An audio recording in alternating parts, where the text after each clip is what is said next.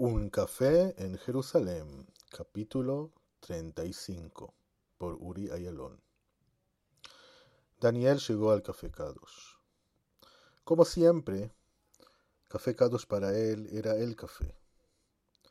No nada más por las fracturas increíbles, y no nada más por la gente tan agradable y tan amable que hay en ese café, sino porque siempre se sentía que en ese café pasa algo.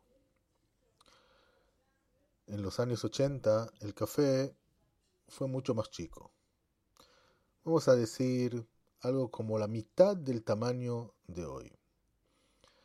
Pero desde que el fundador, Kadosh, falleció y su hijo junto con su mujer, Itzik y Keren Kadosh, ellos agrandaron de una manera impresionante el lugar, pero mantenieron el ambiente, y no nada más que mantenieron el ambiente, Kadosh, que era un lugar muy famoso de abogados, de jueces y de los que trabajan en la municipalidad, que no está tan lejos, se transformó en un café majo, en un café que llega la gente de todo Israel para comer las fracturas, para sentarse ahí, para decir, estuve en Kadosh.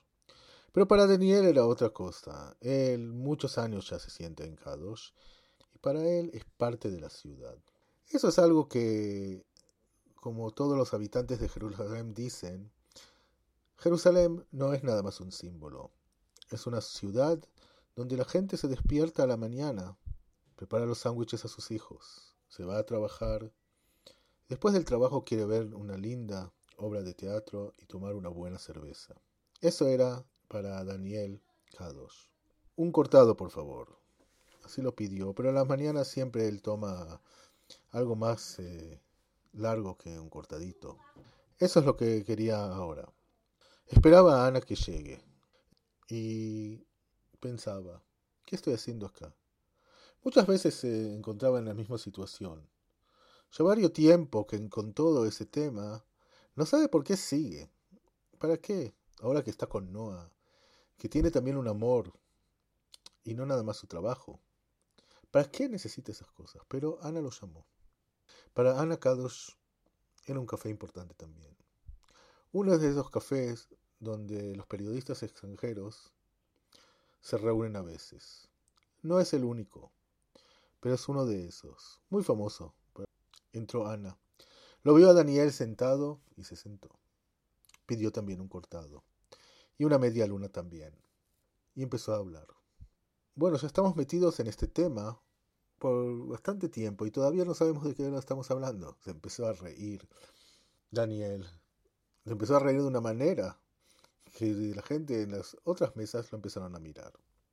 Sí, es verdad, no tenemos de la idea de qué hablamos y estamos sentados acá para hablar de lo que no sabemos.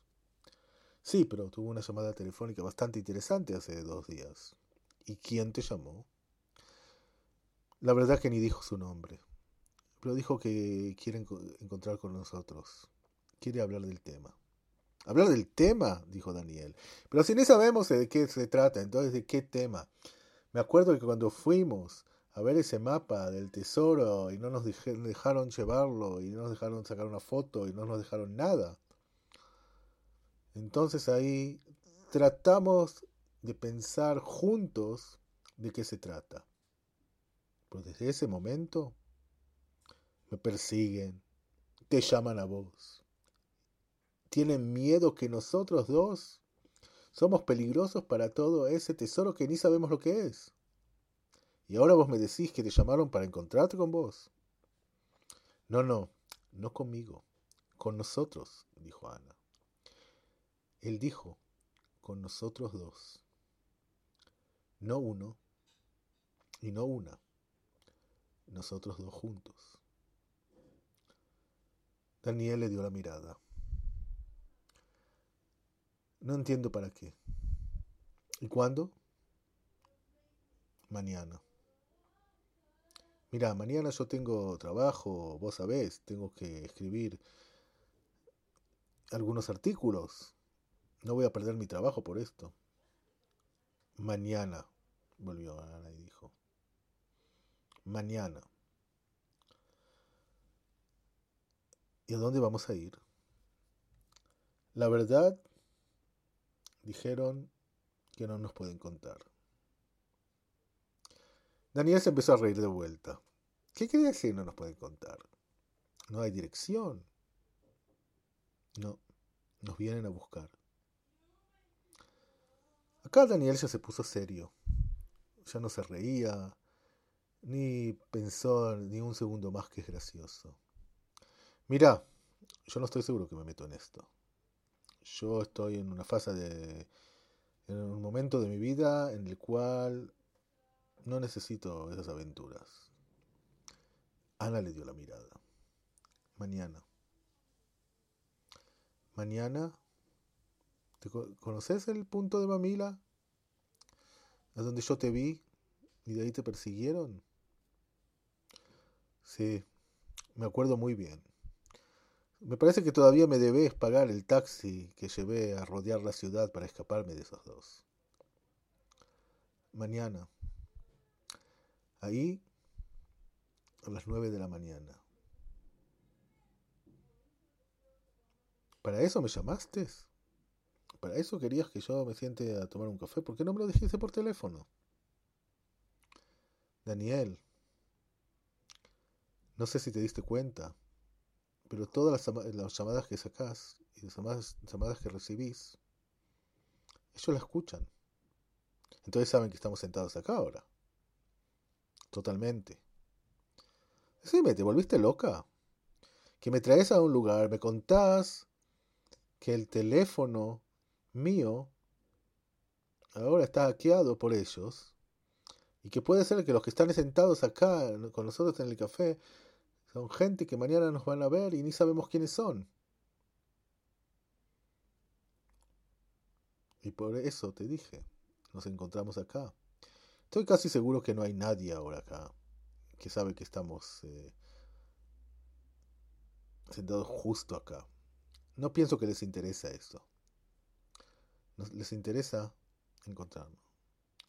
Bueno, nos vamos a ver mañana. Pero no sé si voy a seguir con eso.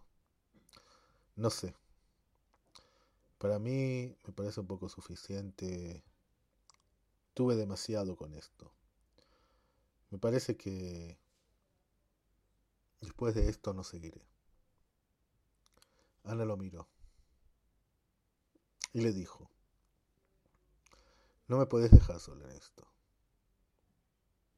No me puedes dejar. Un café en Jerusalén, capítulo 35, por Uri Ayalón. Los invitamos a escuchar el capítulo 36 en unos días.